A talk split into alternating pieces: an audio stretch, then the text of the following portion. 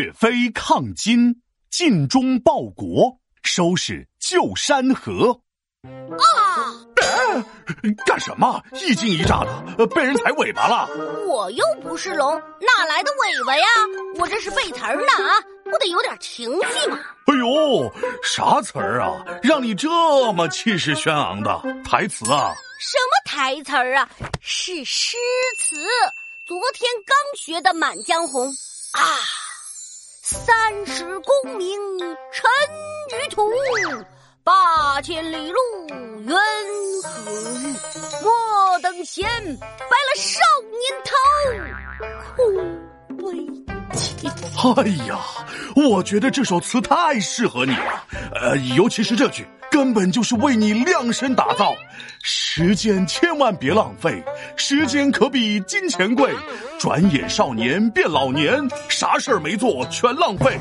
哼，那个臭皮大龙，咋啥事儿都能扯到我身上呢。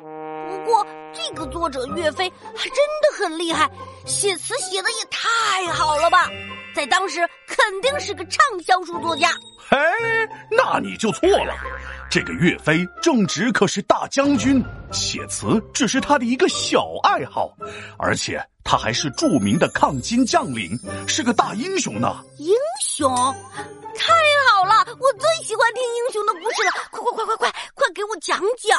这个岳飞从小聪明爱琢磨，又有力量又灵活，特别母亲很支持，让他尽忠来报国。宋金灭辽后。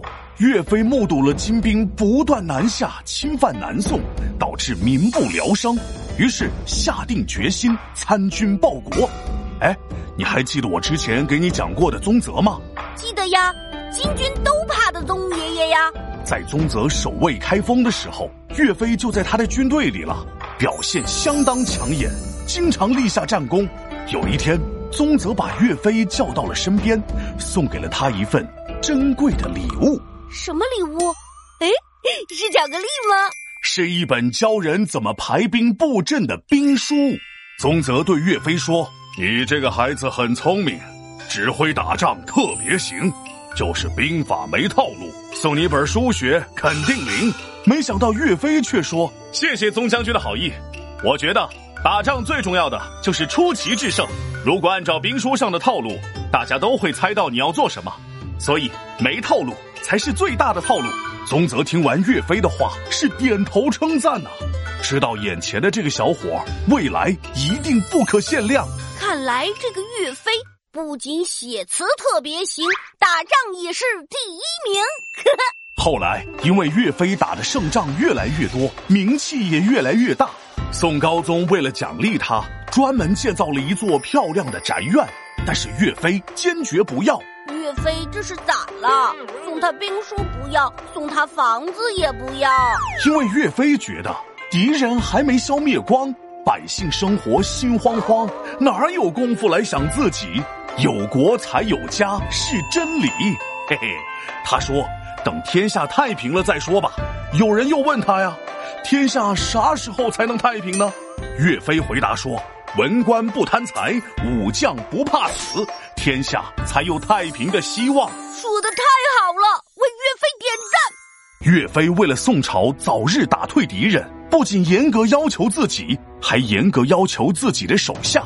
当时岳飞带领的军队被称为岳家军，岳飞对岳家军。管理要求特别严，不拿百姓一文钱，训练刻苦，很英勇，自己为自己来代言。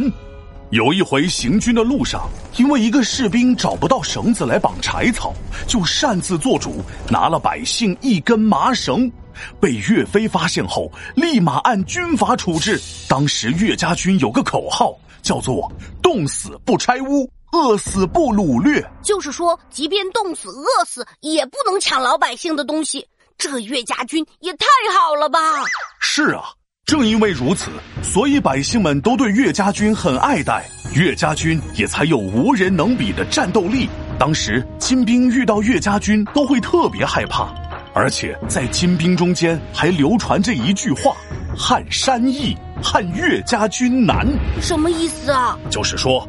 山都比岳家军容易撼动，可见岳家军有多牛。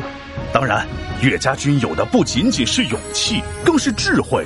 当时啊，金国有一种特别的军队，叫铁浮屠，就是穿着盔甲的马和人，防御能力特别神，刀枪剑戟都不入，难怪宋军攻无门。就是马和士兵身上都穿着厚厚的铠甲，任凭你宋军怎么扎怎么刺，我都不怕。那岳飞想了什么办法来对付他呀？要不怎么说岳家军厉害呢？他们发明了一种对付铁浮屠的方法：先用武器攻击没穿盔甲的马腿，等马倒地，金兵摔倒在地，再冲上去进攻。就这样，把铁浮屠打得落花流水。最后，岳家军节节胜利，收回了不少失地。那岳飞最后打败金国了吗？就在关键时刻，一个人的出现扭转了胜利的局面。想知道他是谁？嘿嘿，我下回再告诉你。皮大龙，皮大龙敲黑板，历史原来这么简单。抗金岳飞大英雄，上阵杀敌像条龙。八千里路云和月，挥笔写下《满江红》。